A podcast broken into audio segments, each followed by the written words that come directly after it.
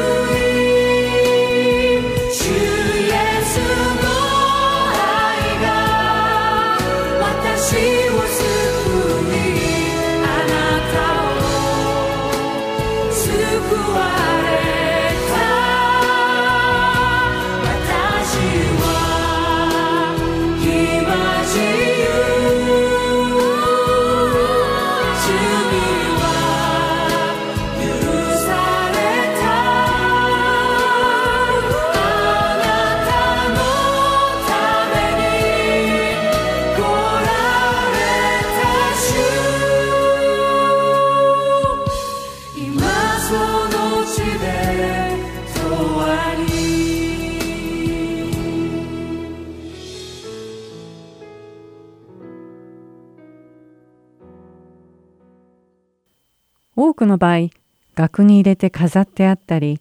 物品に書かれてあるよく見る御言葉は神様の愛またさまざまな祝福を歌っています。しかし神様は私たちの身の回りの必要をすべて整えてくださるために存在するのでしょうか幸せにしていただくために私たちは神様を信じているのでしょうかここでどんな家庭やオフィスでもあまり目にすることのない御言葉を見てみましょう。これらの御言葉すべて愛なる神様の御言葉です。肉の思いは死であり、御霊による思いは命と平安です。ローマ人への手紙8章6節もし肉に従って生きるなら、あなた方は死ぬのです。しかし、もし御霊によって体の行いを殺すなら、あなた方は生きるのです。ローマ人への手紙8章13節もしあなたの足があなたのつまずきとなるならそれを切り捨てなさい。片足で命に入る方が両足揃っていてゲヘナに投げ入れられるよりはあなたにとって良いことです。マタイの福音書18章8節こういうわけでなすべき正しいことを知っていながら行わないならそれはその人の罪です。ヤコブの手紙4章17節これらの御言葉は私たちに向けてかなり厳しい言葉がかけられています。神様は愛の神様なのになぜこんなに厳しい言葉を私たちにかけられるのでしょうか。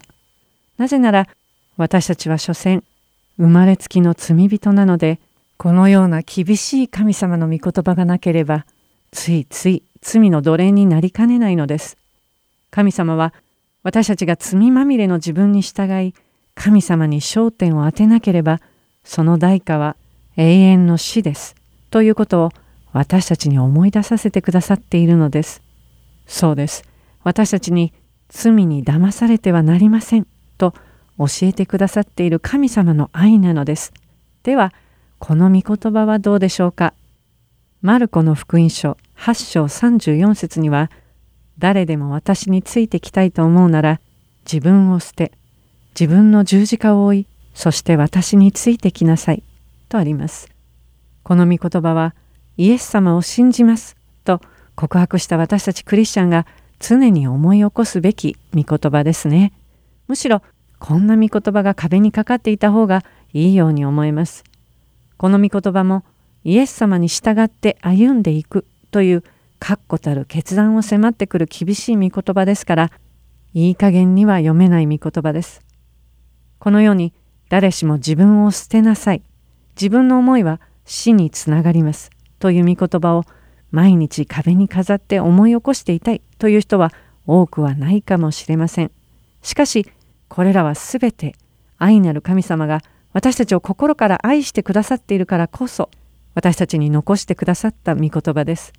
壁にかかっている言葉が神は愛なりでも良いのです。ただ神は愛とは私たちにとって苦しいこと、辛いこと、避けて通りたいことをその愛で一切取り去ってくださるのだということではないのです。神様の愛によってどんなことでも成功し好成績を上げ経済的にも恵まれるということではないのです。むしろ神様は私たちが神の国の住人として私たちに何が最も必要なのか誰よりもよくご存知なのです。罪深い私たちのうちには何の力も備わっていないばかりか放っておけば罪の鎖にがんじがらめにされて身動きが取れなくなるからです。また自分の思い通りにはならないことを通して聞く耳のあるものは聞きなさいと語っておられるのではないでしょうか。神様は私たちを愛してくださるからこそ私たちを訓練してくださるのです。親であるなら誰しもいくら子供がとてもそうしたがるからといっても来る日も来る日も一日中テレビを見せて駄菓子を食べさせ続ける親はいないのです。天のお父様、父なる神様も全く同じですね。私たちの周りに起こっているあらゆる出来事はすべて神様がお許しになっているから起こっているのです。良いことも悪いこともです。皆さんの周りに置かれている人々一人一人状況一つ一つ何一つ神様がお許しにならずにたまたまそこに存在し起こりうるものは一つもないのです。神様は現在ばかりでなく過去もそして未来に起こることも全てご存知ですべてのことに目的とご計画を持っておられるからです。皆さんはそれを信じますか？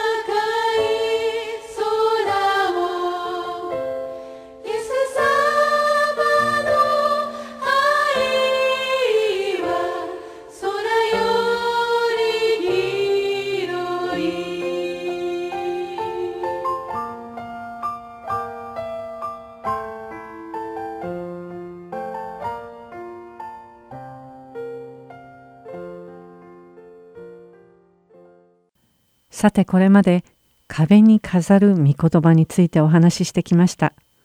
御言葉を常に心にしまっておくために目に見えるところに掲げていることは決して悪いことではありません。しかし御言葉を飾る時私たちはその意味を自分の都合のいいように解釈せず果たして自分に向けられた約束なのか神様の愛祝福とは一体どんな意味を持っているのかを深く掘り下げて考えてみる必要があるかもしれません。神は愛を一つとってみても私たちが神様は愛なるお方だからそのうち全部解決してくださるだろうと言って神様を求めることをせずあたかも何か天から降ってくるかのごとく自分の道を歩みながら待ち続けるならそれはとても虚しい結果に終わるとしか言いようがありません。また自分の頭で考えられる範囲の目先の必要だけが祝福だと信じ込んで神様に望んでいるのなら神様の祝福の深みを見過ごしてしまっているのです。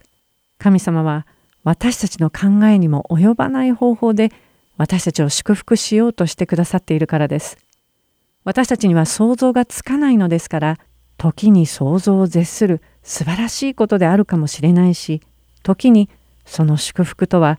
私たちが避けて通りたいと思う道をまず通らねばならないかもしれません。そんな時にはなぜそのような道が自分に準備されていたか理解に苦しむこともあるかもしれません。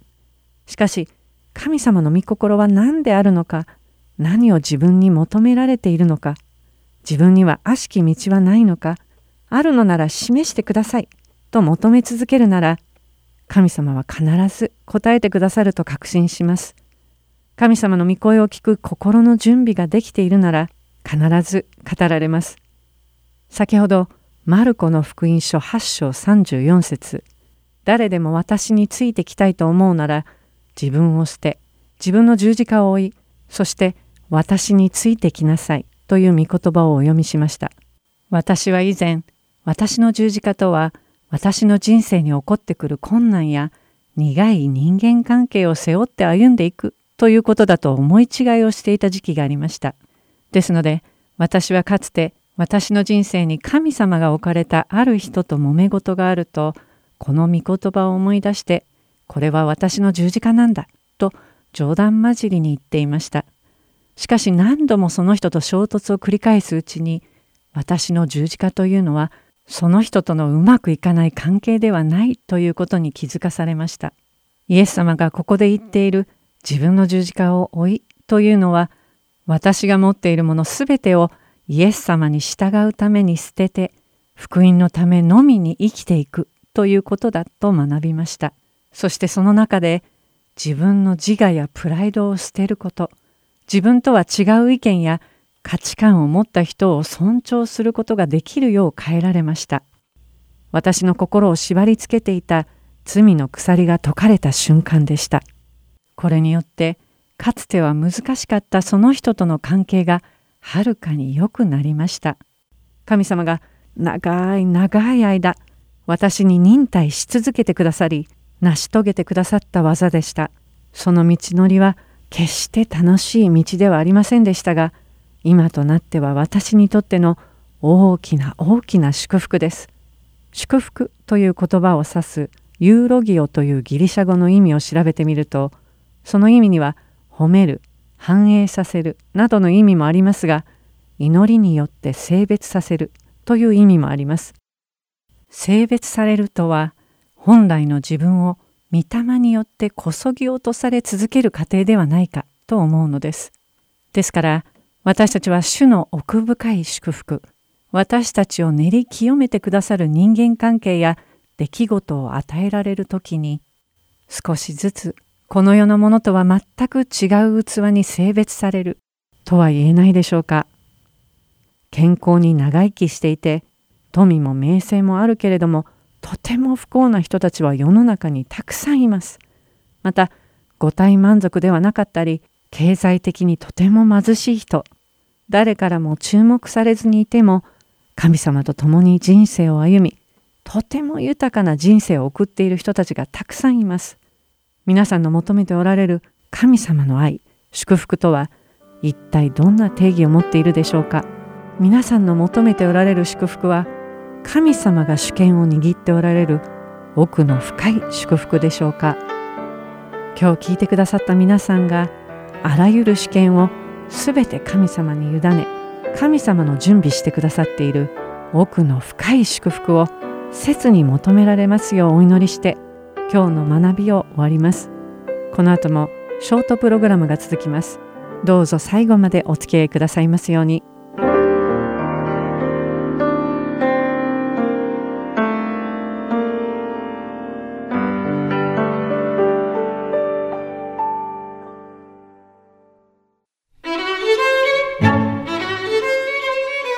ハートソウル福音放送では日本語放送だけでなく英語によるキッズプログラムも毎週放送しています。お子様にぜひ福音に親しんでほしいとご希望の方には無料 CD を送付しておりますので CD ご希望の方はハートソウルオフィス602-866-8999までお電話をいただくかハートソウル heart.org.gmail.com heartandseoul.org.gmail.com までメールにてお知らせください。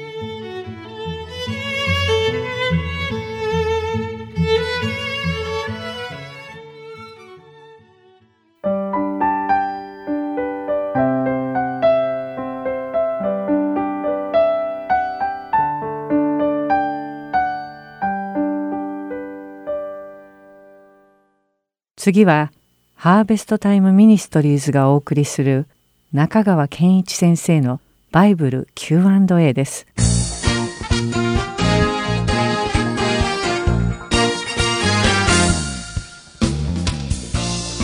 はい、今日のご質問です。私はある教会で滴礼の洗礼を受けました。その後、引っ越しのために何度か教会を変わりましたが、洗礼が適齢か心霊かを問われたことはありませんでした。今、アメリカの教会でメンバーシップコースを受講しているのですが、適齢は聖書的でないので、もう一度心霊を受けるように言われました。どう考えればよいのでしょうかと、こういうご質問です。はい。えー、まず確認しておきましょう。洗礼はキリストの福音を信じて救われた人が自らの信仰を公にするため、また、キリストに対する従順を示すために受けるものです。普通、教会では、洗礼には3つの形式があるというふうに考えているわけです。1番目が適齢。これは頭に水滴を落とすものです。2番目に冠水霊っていうのはあるんですが、これは手を用いたり、あるいは容器を用いたりして頭に水を注ぐものです。そして3番目が心霊。これは全身を水に浸すものですね。で、聖書的な洗礼の形式は3番目の心霊です。で、今日はその理由を3つ申し上げたいと思います。さあ、まず1番目にギリシャ語の言葉の意味です。洗礼のギリシャ語、これ動詞はバプティゾーという言葉です。で、この言葉の意味は、水に浸すであって、水滴を落とすとか、水を注ぐといった意味はありません。英語の動詞は baptize、名詞は baptism ですけれども、これはバプティゾーというギリシャ語の動詞を音だけ変換したもので意味を訳したものではありません。ですから聖書がバプテスマを授けようと命じるとき、それは自動的に心霊を授けようという意味になります。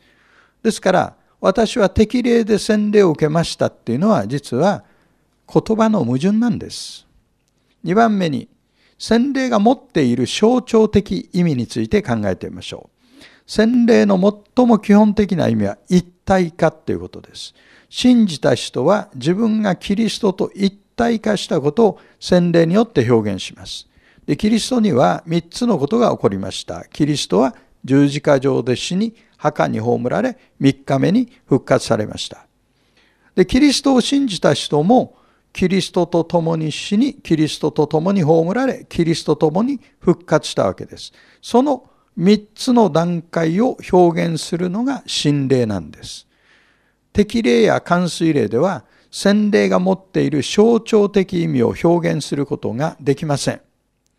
3番目に歴史上の記録です。新約聖書に出てくる洗礼に関する記録は一貫しています。1番目、福音を聞く。2番目、それを信じる。そして3番目、信礼を受ける。これ以外に洗礼に至る過程はないわけですね。また、信礼以外に洗礼の形式も新約聖書には出てきません。でもう一度申し上げますが、洗礼は救いの条件ではありません。したがって、洗礼を受けていなくても、イエス・キリストを救い主として信じているなら、その人は救われています。と同時に、聖書が指定する形式以外の形式で洗礼を受けた人は、聖書的な意味での洗礼はまだ受けていないということになります。その先をどうするかは、ご本人が神様との関係で判断しなければなりません。お一人お一人が良き判断をなさいますように。次の質問です。小さな子供を子育て中です。信玄にはあなたの子を凝らせやあなたが無知で彼を打つならなど懲らしめについて書かれている箇所が多くありますが懲らしめとはどのようなことを指すのでしょうかある本にはお尻を叩くことだと書いてありましたはい。この質問は非常に重要なものですね。子供のしつけについていつものように3つ申し上げたいと思います。第1番目。聖書は子供を懲らしめることを奨励しています。代表的な聖句、信玄の23章13節14節子供を懲らすことを差し控えてはならない。無知で打っても彼は死ぬことはない。あなたが無知で彼を打つなら彼の命を読みから救うことができる。とあるわけです。で、懲らしめっていうのは一般的になるべく小さいうちに行うのが効果的です。で懲らしめを受けないで育った子は権威に対して反抗的になり、神に従うのが難しくなります。神様もまた私たちが過ちを犯した時には私たちを訓練されます。第2番目にしかし、懲らしめは制御しながら行う必要があります。子供の体に懲らしめの跡が残るほどに打ってはなりません。お尻を叩くことを推奨する人は、そういう理由で、そのように助言しているわけです。また、過ちを犯したその過ちの量以上に懲らしめてはいけません。つまりバランスが必要だということですね。さらに申し上げるならば、子供によっては体を打つことが有効でない場合があります。子供の性質をよく見てください。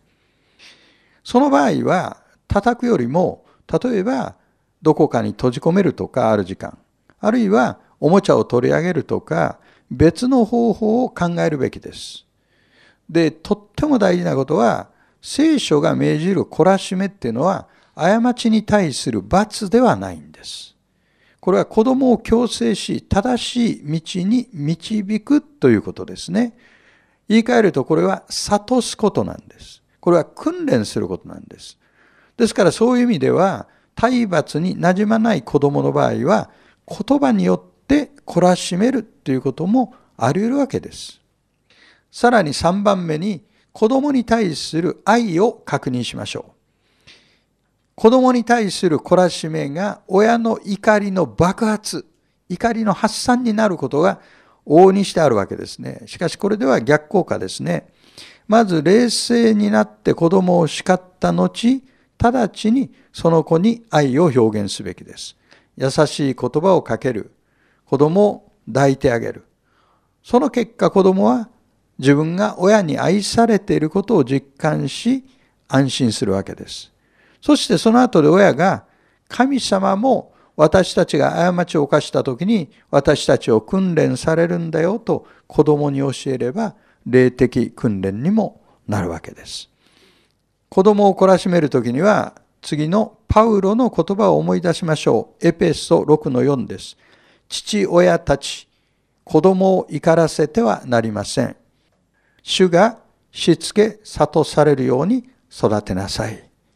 結局子供のしつけってのは愛がなければできないっていうことですね。次の質問です。神様はどうしてエデンの園に善悪の知識の木を置いたのですか？はい、こういう質問をいただきました。この質問された方は、善悪の知識の木がなければアダムが罪を犯すことはなかったのにと思われたんでしょうか？さあ、いつものように3つ申し上げます。第1番目に、善悪の知識の木が置かれたのは、アダムとエバに選択の自由を与えるためです。ご存知のように、エデンの園ではどんな木からでも取って食べることができました。ただ一つ禁止されたのは、善悪の知識の木から取って食べることです。アダムとエバはその時に神に従う自由も神に従わない自由も与えられました。もし彼らに選択の自由がなければ彼らはロボットと同じです。もっと言うならば善悪の知識の気がなければ彼らは神様がプログラムした通りにロボットのように動いているだけですね。で、自由意志が与えられているっていうことが人間であることの条件なんです。で神様はサタンの誘惑を許されましたが、それもまたアダムとエバに選択することを促すためです。2番目に、アダムとエバは神が意図された方法ではない方法で善悪の違いを知るようになりました。神の意図は彼らが命令を守ることによって善悪の違いを知るようになることでした。つまり、善悪の知識の木から食べないことによって善悪の知識を得るっていうことです。これが神様のプランです。しかし彼らは逆の方向に動いたわけですね。つまり、その木の実を食べ、自分が罪の一部となってしまうことによって善悪の違いを知るようになりました。神に反抗してその実を食べた瞬間、彼らは在石感に襲われました。両親に重くのしかかってくる在籍感はそれまで彼らが経験したことのないものでした。また彼らは自分たちの裸を直視できなくなりました。恥の感覚が生まれたからです。そしてアダムとエバの堕落はこの世界に死をもたらしました。3番目に、神は全人類のために救いの道を用意されました。アダムの堕落以降、すべての人は現在を宿して誕生するようになりました。現在っていうのは罪への傾向性ですね。そういう性質を宿して誕生することになったわけですが、しかし神は人類を見捨てることなく救いの道を用意されました。イエス・キリストのことを聖書では最後のアダムと呼んでいます。最初のアダムは神に反抗して堕落し、この世に死をもたらしました。最後のアダムは十字架の死に至るまで神に従い、この世に命をもたらしました。アダムの子孫である私たちは、最後のアダムであるイエス・キリストを信じることによって、罪の許しと永遠の命を受けることができるのです。今日の結論は、神は人間の自由な選択を促すために善悪の知識の木を置かれました。ではまた次の Q&A でお目にかかりましょう。ありがとうございました。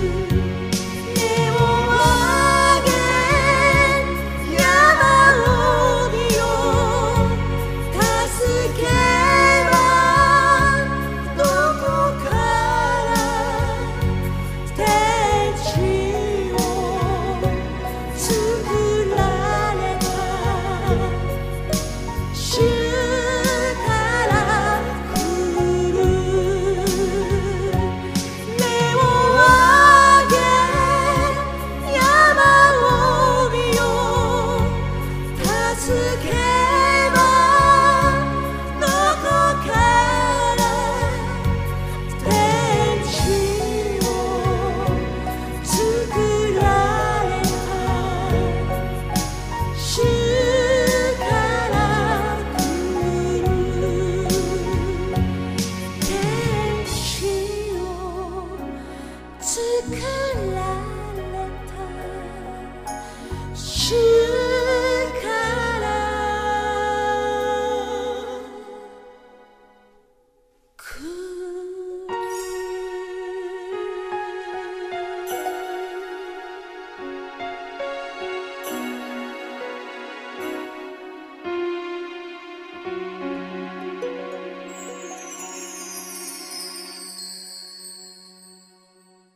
次は一緒に聖書を読みましょう。をお聞きください。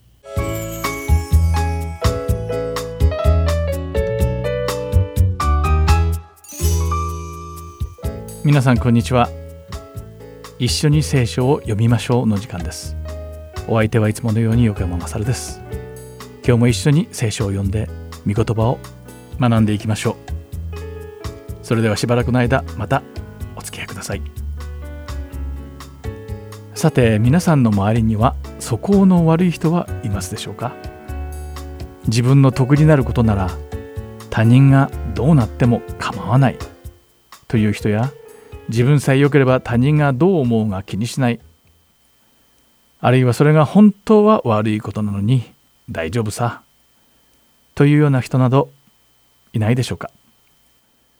イエス様が地上に生きておられた時代には酒税人と呼ばれる人々がいました。その当時のイスラエルはローマ帝国の支配下にありました。このローマ帝国はその周辺の多くの国々も支配していました。そして支配下にある全ての国々から帝国のために税金を徴収していたのです。この時のローマ人は自分たちで直接その税金を集金するのではなくそれぞれの国民の中から人々を選抜して税金を徴収させローマ帝国に納めさせるというシステムを作りました。そしてその選ばれた人たちが酒税人と呼ばれていたのです。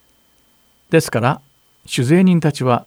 自分の国の人々から集金してローマ帝国に支払っていたわけですが問題は人々から必要以上に徴収して残りを自分たちの懐に収めていたことです。例えばローマ帝国に100ドル支払わなくてはならない時に120ドルを徴収して差額の20ドルを着服していたのです。ローマ帝国はこれを見て見ぬふりをして認めていました。この差額が帝国政府から酒税人への給料になるわけでもなく政府は酒税人たちのやりたい放題の着服を許していたのです。まあそういう経緯で酒税人たちは見下され意味嫌われていました。売国土だとかローマ帝国に支払うために自分の国の人々を売るひどいやつらだとか言われていました。ユダヤ人社会において最も意味嫌われ罪深いとされていた女性の職業は自分の体を売る売春婦でした。そして男性の職業の場合は自分の国の人々を売り国を売り自分の魂までも売り渡してしまったと言われる酒税人こそが最も罪深く最低であるとされていたのです。ユダヤの人々は罪人とされる人々とは一緒に食事をしたり話すことさえ禁じられていました。罪人は不浄であるので関わりを持つと自分たちも汚れてしまうと言われていたからです。今日皆さんと一緒に読んでいくルカの福音書の第19章にはこういった酒税人であるザーカイという人が出てきます。この人物はただの酒税人ではなく酒税人たちを取り仕切る頭だったのです。聖書には彼が大変な金持ちであったと記されています。彼がどのような経緯でこのように大きな財産を得たのかは容易に想像がつきます。つまり酒税人の頭という地位を利用して多くの人々からたくさんのお金を着服したに違いありません。そういう理由でザーカイはただの酒税人たちよりもはるかにひどく人々から忌み嫌われていました。彼は大富豪だったのですが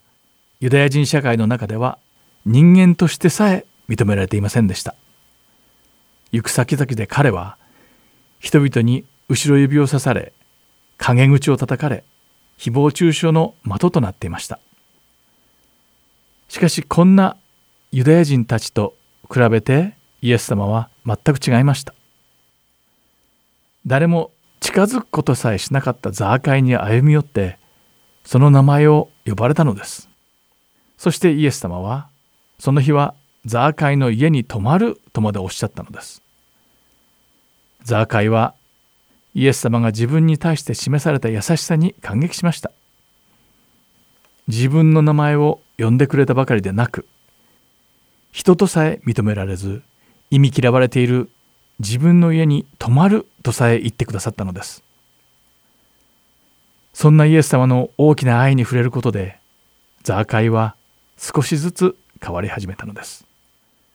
ルカの福音書の第19章の8節でザーカイはイエス様に自分の財産の半分を貧しい人々に分け与えると言います。そして自分がお金を騙し取った人々にはその4倍の金額を支払うとさえ言ったのです。ザーカイは変わりました。しかしこれを見た人々はひそひそ話を始めます。その内容はすっかり心を入れ替えて変わったザーカイのことではなく罪人の家に泊まってしまったイエス様についてでした。ルカの福音書の第19章の10節で人の子は失われた人を探して救うために来たのですとイエス様はおっしゃっています。これは全くその通りでイエス様は正しい人を見つけるためではなく罪を犯して義を失ってしまった人々を救うために来られたのです。ここで少し考えてみましょう。私たちが救われた理由とは一体何だったのでしょうか。私たちが正しくて義である人間だったからでしょうか。もちろんそうではありません。私たちが救われたのは私たちが皆罪人であったからです。ということは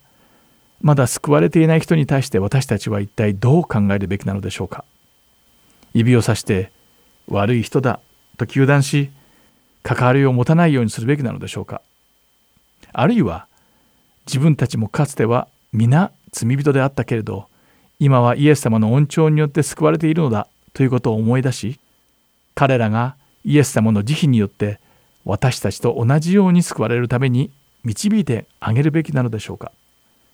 まあ皆さんにはもうその答えが分かっていることでしょう。私たちが皆まだ救われていない人々に対してイエス様の恩寵を受けて救われるために導いていけるような生き方ができるように願っています。では一緒に祈りましょう。神様私たちが救われた理由は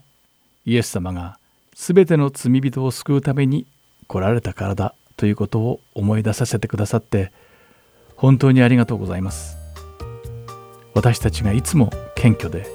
他人に対しての慈悲の心を示せるようにお助けください。主イエス様の皆において祈ります。アーメン。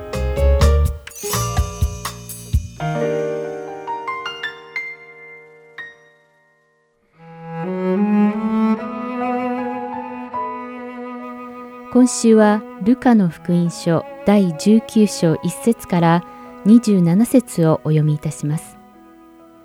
それからイエスはエリコに入って町をお通りになった。ここにはザーカイという人がいたが、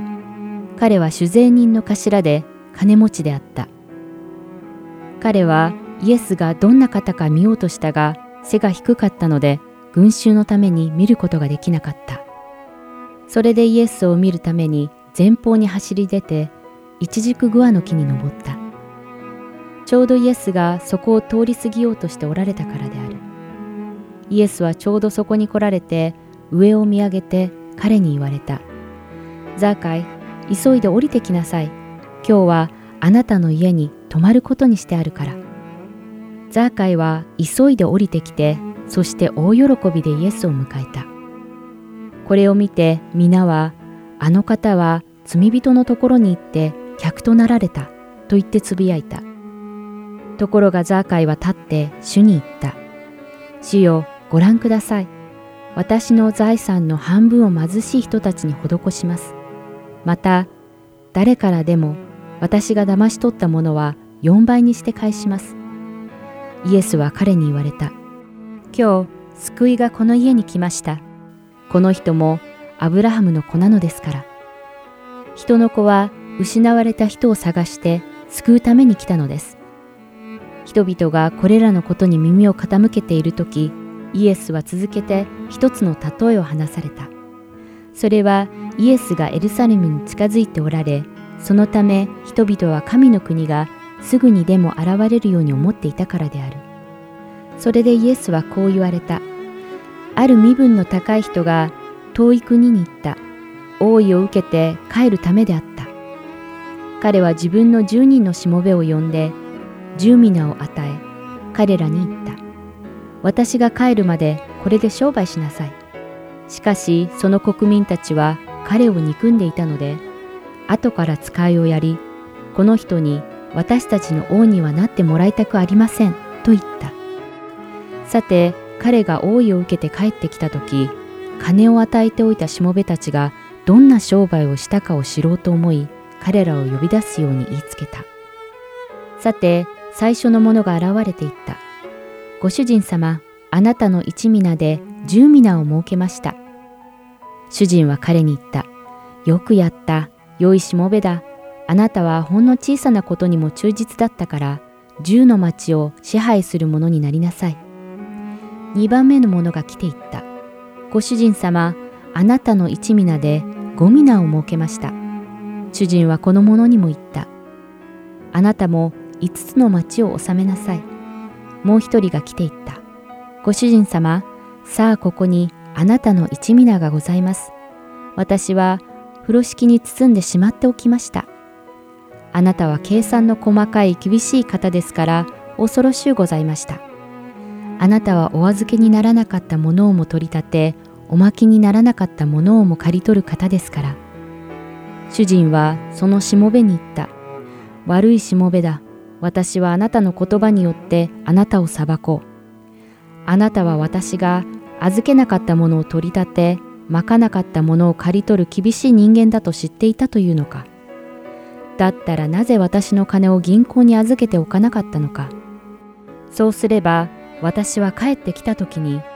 それを利息と一緒に受け取れたはずだ。そしてそばに立っていた者たちに言った。その一皆を彼から取り上げて十皆持っている人にやりなさい。すると彼らは、ご主人様、その人は十皆も持っています。と言った。彼は言った。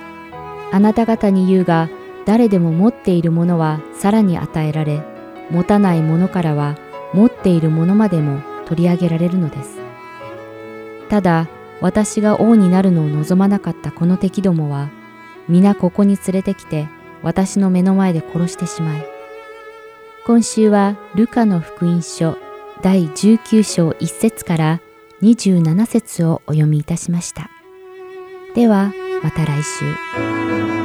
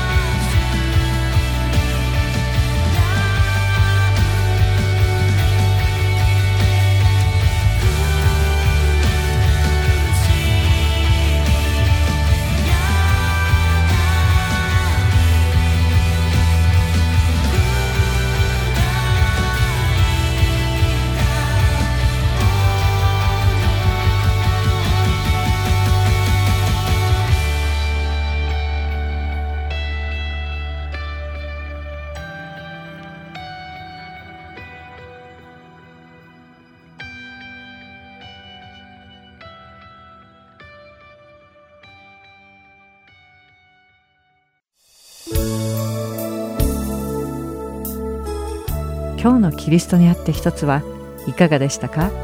最後までお付き合いくださりありがとうございました。また来週お会いしましょう。お相手は幸カーツでした。